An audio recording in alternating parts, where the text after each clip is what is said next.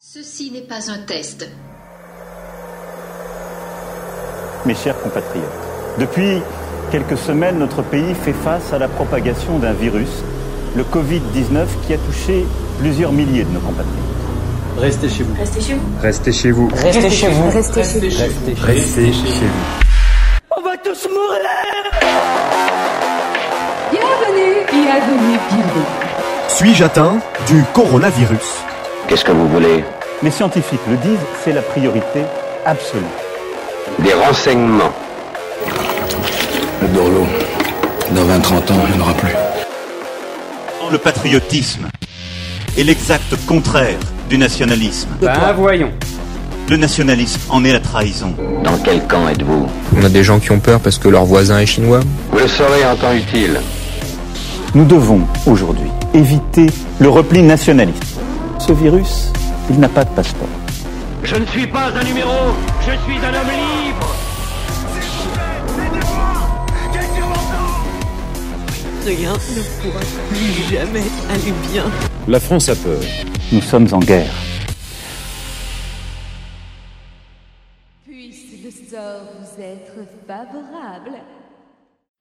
Bonsoir à tous et bienvenue pour une nouvelle conférence sur IAF en ce confinement euh, 2.0. Euh, nous recevons donc Enzo, Centré, euh, Enzo Sandré pardon, qui vient parler du coup d'État. Enzo, bonsoir. La parole est à toi. Bonsoir, bonsoir à tous. Ça faisait un petit bout de temps que j'étais pas intervenu euh, sur IAF, mais bon, ça fait toujours plaisir. C'est vrai que je m'étais plutôt concentré euh, pendant les temps déconfinés sur les sections, donc allez les voir. Maurras dédié son ouvrage Si le coup de force est possible aux bienheureux qui n'eurent pas à expliquer au public révolutionnaire que deux et deux font quatre et que les bâtons ont debout. Ça signifie que pour Maurras, le coup d'État est une nécessité à partir du moment où on comprend que la République n'est pas réformable. Si le coup d'État est une nécessité et que l'on sait comment le faire, il devient obligatoire d'organiser et de planifier son action en conséquence. Chaque pas doit être un but, comme disait Jacques Chirac, notre regretté Jacques Chirac. Voilà, bon, j'en ai terminé de parler de Maurras parce que, effectivement, on a beaucoup parlé de bolcheviques ce soir. Ça vous étonnera pas pour ceux qui me connaissent un peu. Euh, ce cercle a pour but de démystifier et de démythifier le coup d'État, trop souvent caricaturé. Certains imaginent qu'il se fera simplement quand le peuple se réveillera, attisé par des cybermilitants qui pratiquent la métapolitique, pendant que d'autres euh, rêvent de prendre l'Elysée un beau soir, fusil d'assaut à la main, à l'issue d'une guerre civile. Bon, spoiler, si ça pète vraiment, ils vont sûrement euh, soit perdre, soit se planquer. Ces deux visions sont à proscrire. Elles sont pas politiques et encore moins stratégiques, et je vais vous expliquer pourquoi. D'abord, on va faire un peu de politique fiction. On a pris le pouvoir, on a le pays entre nos mains. Il reste bien quelques groupes d'opposants qui tentent une manœuvre désespérée, vite réglée par ce que Maurras appelait une opération de police, suivie bien souvent d'une amnistie des moins virulents au nom, au nom de la concorde nationale. Le prince se prépare à assumer son rôle historique, pendant que nous terminons de prendre le contrôle des dernières administrations qui nous résistent encore. De ce côté aussi, c'est un succès. Le pays ne s'est pas effondré économiquement. La transition s'est faite sans heurts et aucune puissance étrangère n'a tenté un coup de Valmy. Les militants, aidés par des partisans de la dernière heure, ont réussi la transition vers la monarchie en évitant les bains de sang, les scissions et mille autres dangers inhérents à la prise de pouvoir. Ils ont su, pour reprendre la phrase de Lé, la chaîne YouTube Science for All que je vous conseille, haïr le jeu sans haïr les joueurs. Du coup, il va être temps de se dire au revoir, le mouvement ayant été conçu pour que ses membres n'aient plus rien à se dire une fois le prince sur le trône. Le moment est chargé d'émotions, on souhaiterait prolonger un peu le temps de la, camar- la camaraderie, mais la raison le veut. Un mouvement qui n'explose pas une fois son œuvre accomplie sera tenté de garder le pouvoir pour le bénéfice d'un Staline ou d'un Conseil des Ombres. Bon, on va redescendre sur Terre, on est loin de ce tableau idyllique. La bonne nouvelle, c'est qu'on sait au moins comment y parvenir dans les grandes lignes. L'empirisme organisateur, merveilleux outil s'il en est, est d'autant plus un merveilleux outil si on lui donne à manger les succès et les échecs des révolutions passées. Du coup, je vais disséquer le coup d'État en deux parties. Dans la première partie, je vais détailler ce que c'est un coup d'État, indépendamment de toute stratégie. Et dans la seconde, je vais présenter la manière dont l'AF veut y parvenir. D'abord, qu'est-ce que nous savons du coup d'État? Bah, Avant de parler du coup d'État, je vais parler de coup de force pour poser les bases et évacuer quelques définitions qui sont nécessaires à comprendre la suite. Un coup d'État étant un, type spécifique de coup de force. Alors un coup de force, qu'est-ce que c'est? C'est une rupture de l'égalité. Pas l'égalité républicaine, pas euh, voilà, c'est pas l'égalité en deux mots, c'est en un seul mot, la légalité, ce qui est légal, contrairement à ce qui est illégal. Et justement, ce qui est illégal devient légal par l'exercice d'un rapport de force. C'est ça, un coup de force. Alors l'objet de ce coup de force peut être légal a priori ou a posteriori. C'est ça que signifie la maxime par tous les moyens, même légaux. Faire voter une loi, c'est un coup de force. Bourrer les urnes ou décapiter un roi, c'est aussi un coup de force, si ça, si ça réussit, bien sûr, et si c'est justifié ensuite par le nouveau pouvoir. Dans les deux cas, la force s'impose par la loi. Tout coup de force est l'aboutissement d'une stratégie consciente de rapport de force. Trois éléments sont nécessaires. Premier élément, il faut être conscient de l'existence d'un rapport de force. Sinon, vous allez rester dans l'agitation et vous ne saurez pas où appuyer pour faire mal. Il faut que ce rapport de force soit favorable.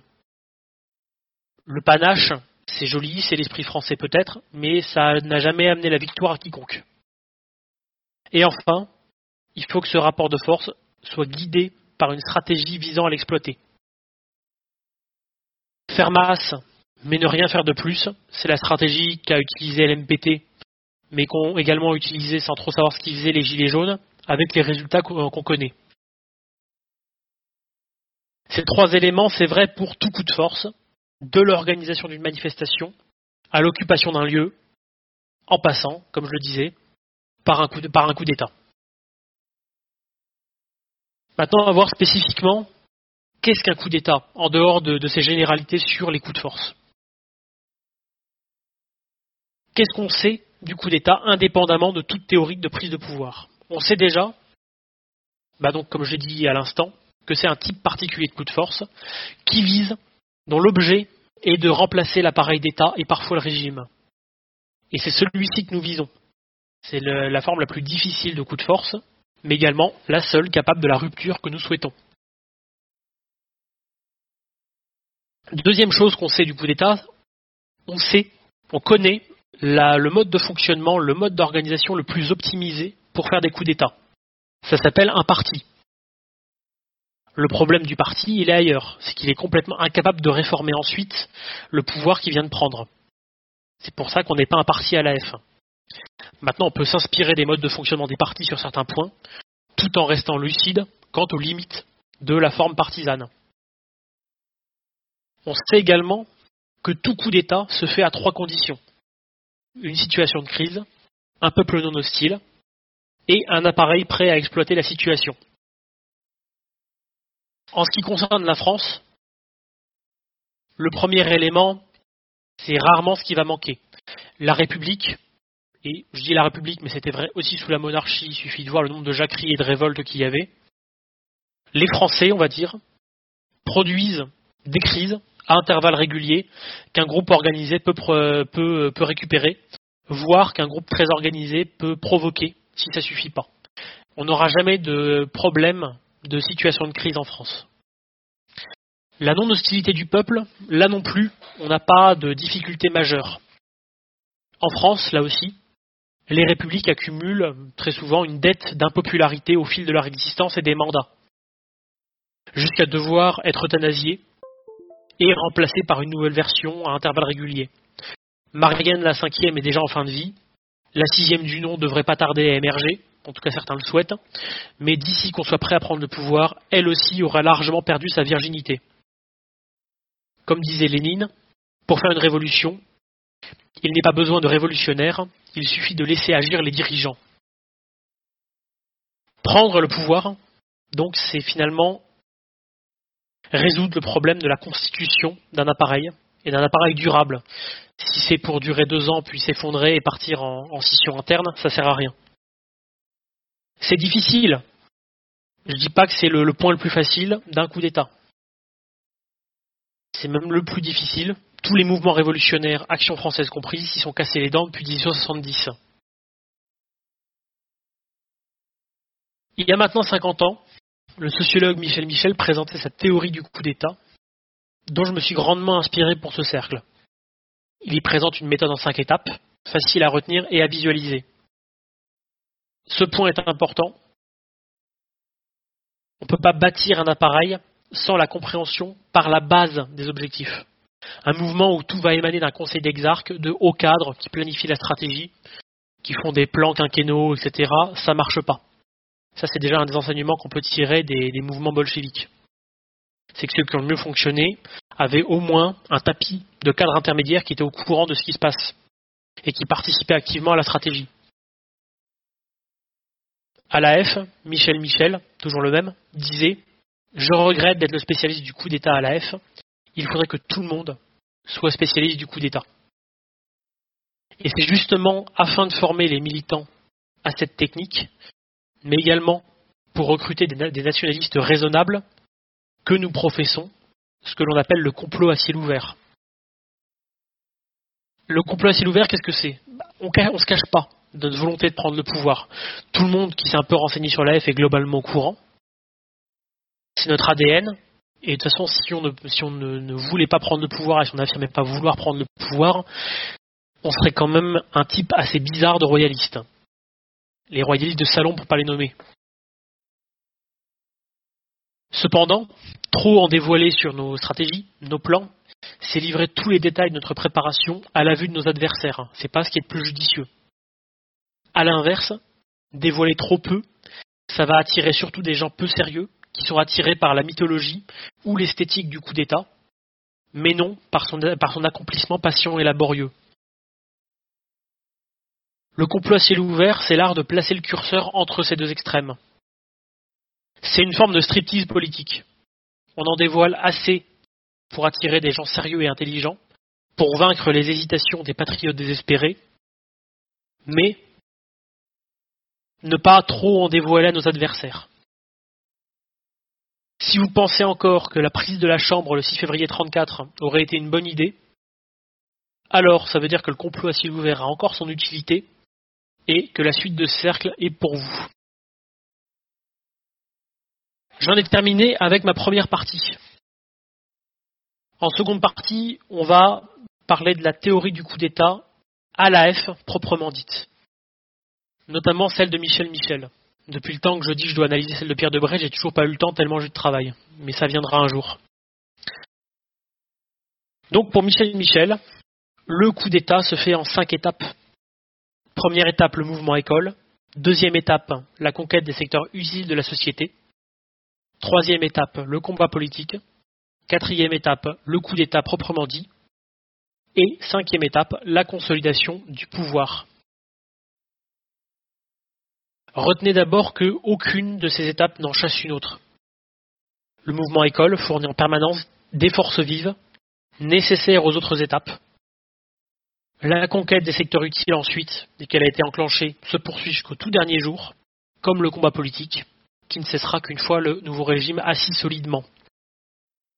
Il faut plutôt voir ça comme l'édification d'un bâtiment. On construit un rez-de-chaussée solide, puis un premier étage, puis etc. etc. Je vais maintenant détailler chacune des étapes. D'abord le mouvement école. Bon, c'est souvent celle que vous connaissez mieux, parce que l'Institut euh, fait partie de ce, ce, premier étage, de ce mouvement école, de cette porte d'entrée euh, des militants vers la F. C'est ici qu'on bâtit la doctrine, que les militants sont formés, recrutés, entraînés. Un mouvement école, ça possède deux rôles. Premièrement, le rôle d'institut doctrinal et deuxièmement, le rôle d'école de cadre. L'institut doctrinal tout d'abord. Son rôle, il est simple, c'est d'enseigner et de contrôler l'édification et la transmission d'un corpus de doctrine. Le mouvement, il va encadrer naturellement le débat autour de la doctrine d'AF. Trop de débats, on s'enferme dans, d'interminables discussions de salon et on fait plus rien. Pas assez de débats, la doctrine devient inopérante parce que trop vieille, dépassée, on n'a pas su la préserver. Et comme toute tradition, effectivement, il faut entretenir le feu. On vénère pas Maurras comme, euh, un demi-dieu. Voilà. Comme disait Benoît Dorvaux, responsable de la section de Toulouse en 93, pendant une AG de l'AF, la négligence doctrinale amène les jeunes à l'anarchie et les anciens au pharisianisme. Deuxième rôle de ce mouvement école, l'école de cadre. J'ai longuement décrit, pour ceux qui ont déjà eu ce, cercle, certains diraient ce catéchisme presque, euh, le cercle être un militant efficace, j'ai très longuement décrit le rôle de, l'école de cadre. Du coup, je ne vais pas détailler outre mesure euh, ce rôle-là dans ce cercle. Je me contenterai de dire que le mouvement école doit former des cadres politiques complets afin de les dispatcher dans les étapes supérieures. Peu de cadres sont en effet destinés à rester dans le mouvement école, et pour ceux qui, comme moi, forment et encadrent la relève, cela ne saurait être un poste à vie. À défaut, on deviendrait une sorte d'armée mexicaine, ou encore pire du MP, avec plus de chefs que de militants. Le mouvement école forme des cadres pour le coup d'État et pour lui, seul. Voilà pour la première étape. Deuxième étape, qui vient immédiatement ensuite, la conquête des secteurs utiles de la société. L'outil de cette seconde étape, ça s'appelle l'organisation.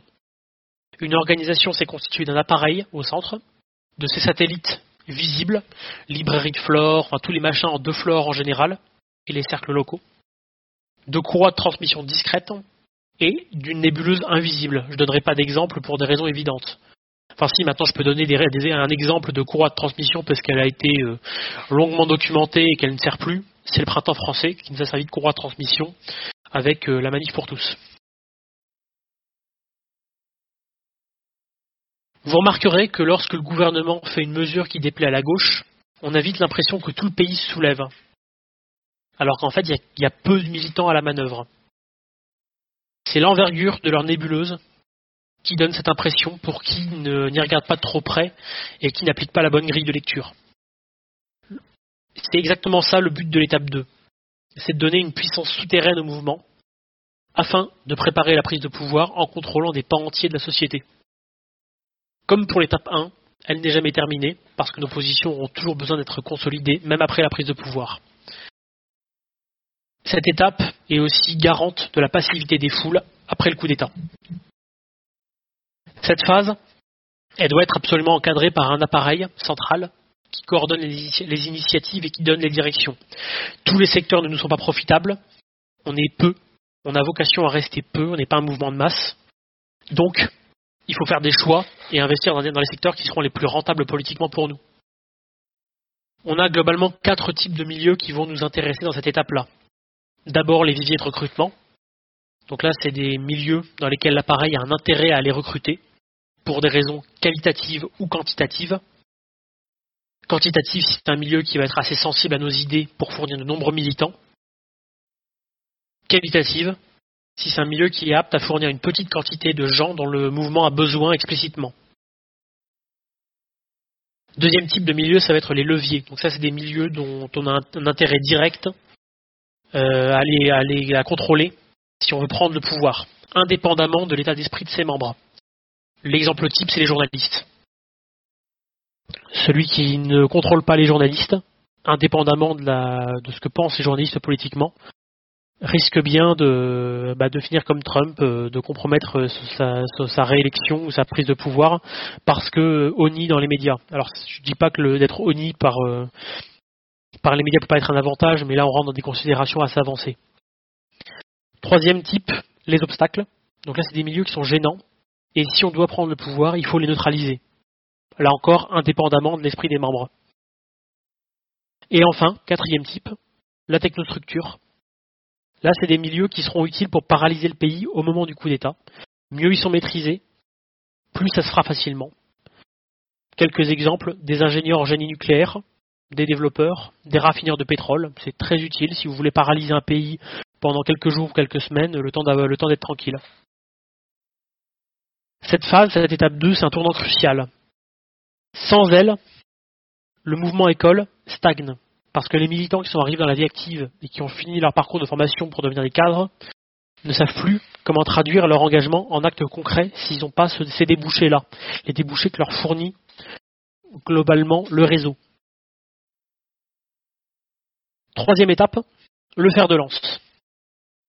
Le fer de lance, ça débute quand la conquête de la société donne un enracinement suffisant au mouvement pour que l'État ne puisse pas dissoudre le mouvement sans provoquer de graves troubles. On peut commencer cette étape à trois conditions. D'abord, quand plus personne en France n'ignore l'existence du mouvement. On fait partie de ce qu'on appelle l'opinion publique, pour le meilleur et le pire. Deuxièmement, quand le pouvoir politique est obligé de composer avec nous à cause de notre poids dans le civil. On ne peut plus être balayé d'un revers de la main ou dissous. Et troisièmement, si nos finances sont stables, assurées et résilientes. En effet, c'est un combat qui coûte cher, l'argent c'est le nerf de la guerre, et la dette c'est une servitude dans ce cas-là. Que nos ennemis ou que nos créanciers qui peuvent être des puissances étrangères ou des lobbies divers peuvent exploiter. Cette troisième étape du fer de lance, elle a pour but de préparer le coup d'État proprement dit. À la fin de cette étape, ce n'est plus qu'une question de circonstances, ce qui fait qu'on a résolu deux problèmes sur trois, le problème de la non-hostilité du peuple et le problème de la constitution d'un appareil. En gros, on est prêt à reprendre le pouvoir si quelque chose, euh, si quelque chose s'écroule, si le pouvoir actuel s'écroule. Pendant cette étape 3, le mouvement a également un second rôle. C'est de s'imposer comme une alternative crédible. Et cette alternative crédible doit être présentée à plusieurs publics différents. Il y en a quatre. D'abord le, pays légal. Quand un mouvement s'approche du pouvoir, il va être rejoint par les tièdes et les opportunistes, qui vont finalement saper le pays légal de l'intérieur. Ces gens-là, faut pas euh, rechigner à travailler avec. Ils sont fondamentaux pour assumer le pouvoir après sa prise. Dès qu'on n'oublie pas que la main tendue, c'est une question de force du poignet. Mais tous ces transfuges du pays légal, ces hauts fonctionnaires qui veulent juste s'assurer d'une une place dans, les, dans les, le- la société de demain, des fois qu'on arrive à prendre le pouvoir, ils sont importants pour reprendre le pouvoir. Pas faire de romantisme politique à ce sujet. Deuxièmement, l'étranger. Certaines puissances étrangères ont intérêt à nous voir au pouvoir. Elles peuvent apporter des fonds, voire plus. Il faut cependant veiller à équilibrer les alliances afin de ne pas se retrouver subjugués. Et finalement, des simples vassaux d'une puissance étrangère. Troisièmement, l'opinion. Si elle été correctement travaillée à l'étape 2, l'opinion peut produire des masses de partisans passifs mais utiles. À l'étape 3, on peut faire feu de tout bois, toutes les forces sont bonnes à prendre. C'est d'ailleurs à cette étape 3 qu'on peut débuter une stratégie électorale. Ces partisans, ces électeurs, ils sont totalement inutiles aux étapes précédentes. Le mouvement a besoin, a besoin de s'encombrer de gens qui ne sont pas des cadres. Mais une fois qu'on arrive à cette, étape, à cette étape 3, ces gens-là peuvent servir. Et enfin, non des moindres, on doit être une alternative crédible pour le prince. Le prince, il est souvent très content de voir des nostalgiques. On vient le voir, euh, on boit un verre avec lui, ou il vient nous voir, euh, nous parler d'écologie. Par contre, il peut rapidement être effrayé par l'arrivée d'un mouvement royaliste aux portes du pouvoir. C'est donc à cette étape que les liens doivent être resserrés avec la famille royale. L'idéal, c'est bien sûr une stratégie concertée qui vise à le médiatiser, mais un assentiment passif est suffisant. Petit rappel utile qui n'engage que moi, on soutient une dynastie et pas forcément l'aîné des vivants à un instant T. C'est aussi à l'étape 3 que le mouvement peut se permettre de déstabiliser l'État, parce qu'on possède désormais la capacité de reprendre le pouvoir ensuite sans que le pays s'écroule. Le faire plus tôt, c'est irresponsable et suicidaire. En cas de chaos pendant l'étape 1 ou 2, bah déjà, il y a peu de chances que, ce soit, que nous soyons euh, en tête pour en tirer profit.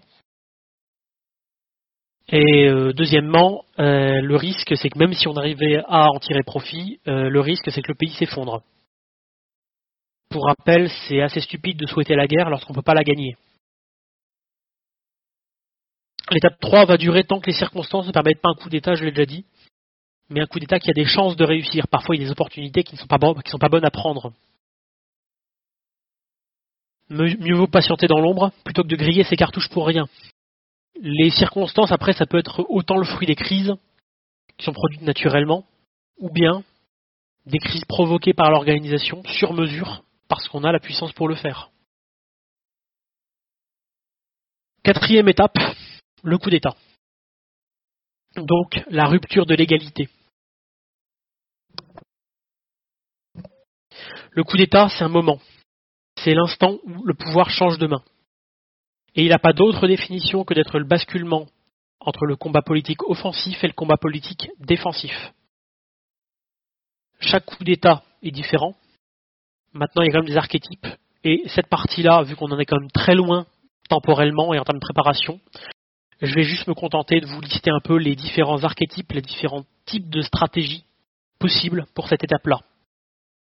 Petit avertissement, vu qu'on est en public et qu'il y a potentiellement euh, des gens instables qui pourraient faire des bêtises et que j'ai pas du tout envie d'assumer les actes du dernier des débiles.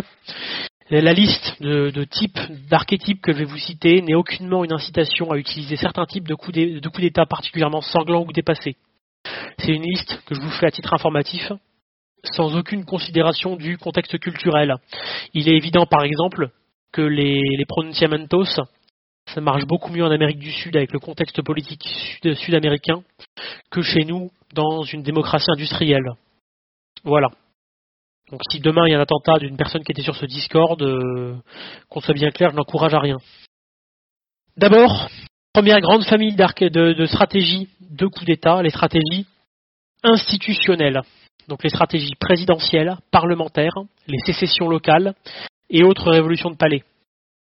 Là, ce sont des stratégies qui avancent sous le masque de la légalité pour n'opérer euh, leur coup d'État qu'une fois en position de force. Le 18 Brumaire, le coup de Monk en sont des exemples réussis. Là, je vous invite à vous reporter à la littérature euh, à sujet, sinon ça allongerait beaucoup trop ce cercle. Ensuite, deuxième grande famille, les stratégies insurrectionnelles. Putsch, pronunciamentos, sécession, guérilla, terrorisme, conspiration, etc. Là, c'est des stratégies qui utilisent un rapport de force physique ou psychologique pour arriver à leur fin. La légalisation de ce qui a été commis se fait a posteriori. Et enfin, on a les stratégies hybrides, qui sont majoritaires parmi les coups d'État réussis, toutes zones géographiques confondues. Dans ces stratégies, on combine une stratégie qui est institutionnelle et une stratégie qui est insurrectionnelle. Une stratégie hybride, ça offre une grande flexibilité stratégique, mais aussi une redondance. Si une des deux parties tombe, l'autre a encore une chance. La marche sur Rome de Mussolini, c'était une stratégie hybride. Ça a été possible que parce que les, chemises noires bloquaient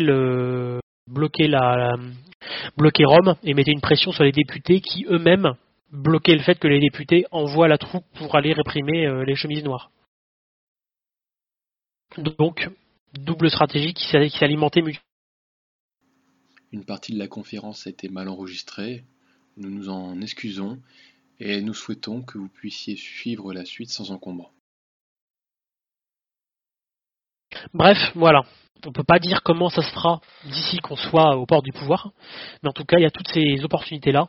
Tant qu'on s'interdit aucune éventualité stratégique euh, et qu'on arrive à réfléchir correctement, il y a plein de, choses possibles. Si vous avez bien compté, il reste une étape. La cinquième, la plus importante, mais également celle sur laquelle on a le moins de prise. Si tout a été, si tout a été bien préparé avant le coup, la conservation ne devrait être qu'une opération de police. Mais vu qu'à l'AF on suit volontiers la loi de Murphy, quelque chose ira mal. Et je vais reprendre chacune des étapes précédentes et voir pour chacune ce qu'une défaillance signifierait en termes de bilan final. D'abord, si c'est le mouvement école, donc l'étape 1 qui n'a pas bien fait son travail de formation, de sélection, d'évolution doctrinale, Il y a un risque de scission ou d'effondrement du mouvement au moment de prendre le pouvoir et donc de récupération du coup d'État par des ambitieux. C'est notamment ce qui se passe si le recrutement n'a pas été assez diversifié. La tendance qui est la plus forte, c'est la tendance majoritaire, aura tendance euh, à garder le pouvoir pour elle toute seule, comme ce qu'ont fait les bolcheviks et les géorgiens euh, hier, pendant la révolution russe. À l'inverse, un mouvement plus diversifié, dont différentes tendances, euh, dans, lequel différentes tendances sont rassemblées, aura plus de chances d'arriver euh, à prendre le pouvoir pour le prince et non pour lui tout seul. Parce que ce mouvement aura tendance à exploser une fois plus rien ne, le- ne une fois qu'il n'y aura plus d'objectif commun, à savoir le prince. Si l'étape 2 n'a pas été bien réalisée, le risque cette fois c'est le soulèvement du peuple, ou de parties entières du peuple, contre le nouveau régime. Et ce nouveau régime peut être facilement balayé par une telle déferlante. Il y a également des risques de désobéissance massive d'une partie du pays, et là c'est la voie royale pour une guerre civile. Si c'est l'étape 3 qui a été mal réalisée, le risque, c'est l'effondrement du pays, l'effondrement économique, l'effondrement social, car l'appareil n'aura pas été préparé à exercer la régence. Et là, on peut tout à fait envisager qu'une pression étrangère puisse récupérer tous les efforts, à, tous les efforts investis pour elle, ce qui ruinera complètement nos efforts et qui fera que finalement on sera devenu le vassal d'une puissance étrangère. Enfin, si l'étape 4 n'a pas été bien faite, l'ancien pouvoir peut se relever et revenir à la charge. Et là, on peut avoir une bonne vieille guerre de sécession. Voilà, c'est pour ça que cette étape est la plus difficile, parce qu'elle est totalement tributaire de l'ensemble des étapes précédentes. On a très peu de marge de manœuvre lors de l'étape 5. C'est plus une sorte de bilan que, euh, que vraiment une étape proprement dite. J'en ai terminé, il va être temps de conclure. J'ai pas mal raccourci ce cercle aussi pour éviter des redondances et pour vous laisser beaucoup de temps euh, pour les questions, parce que je sais d'expérience qu'elles sont assez nombreuses dans ce cercle-là. Tous les gouvernements du monde se sont faits par la force. Et c'est une constante historique universelle déjà notée par Maurras et Bainville. La force peut se cacher derrière la loi, elle n'en reste pas moins de la force cristallisée. Une fois la nécessité de la monarchie posée, le royaliste de raison qui a répondu à la question pourquoi sera forcé de se poser la question comment. Et ce n'est pas par romantisme politique ou par pulsion violente que nous voulons un coup d'État, mais bien parce qu'il est la seule manière rationnelle de réformer l'irréformable et de substituer à la République un régime qui soit garant du bien commun, la monarchie. On attend encore qu'on nous prouve que la République peut évoluer en autre chose que l'oclocratie ou la dictature. À ceux qui vont me dire euh, qu'ils n'y croient pas, que c'est pas possible, on n'y arrivera jamais, j'ajouterai à mon exposé que les sociétés industrielles sont extrêmement efficientes, mais que la contrepartie de cette efficience, c'est qu'elles sont extrêmement vulnérables. Il suffit de voir l'effet euh, que peuvent faire 3 cm de neige sur les routes. Ce que disait Lénine, c'est que la révolution est un coup de poing porté à un paralytique. Et obtenir cet état de paralysie, c'est pas le plus compliqué. Le véritable, le seul problème qu'on ait, c'est d'arriver à bâtir un appareil qui soit capable de prendre le pouvoir de manière professionnelle et compétente quand les circonstances se présentent. Je rappelle à ce titre que ce qu'on souhaite, que notre objectif, c'est d'avoir un roi de France, pas un prince des décombres. Cet appareil, c'est vous. Et là, je m'adresserai autant aux cadres vieillissants qu'aux jouvenceaux à l'autocollant facile. Même les sympathisants là-dedans ont un rôle à jouer, même vous qui m'écoutez sur Discord. N'oubliez pas que tout désespoir en politique est une sottise absolue. Enfin, rappelez-vous que la monarchie n'arrivera pas toute seule non plus, et le fait d'être croyant n'y change rien. C'est ce que disait Jeanne d'Arc.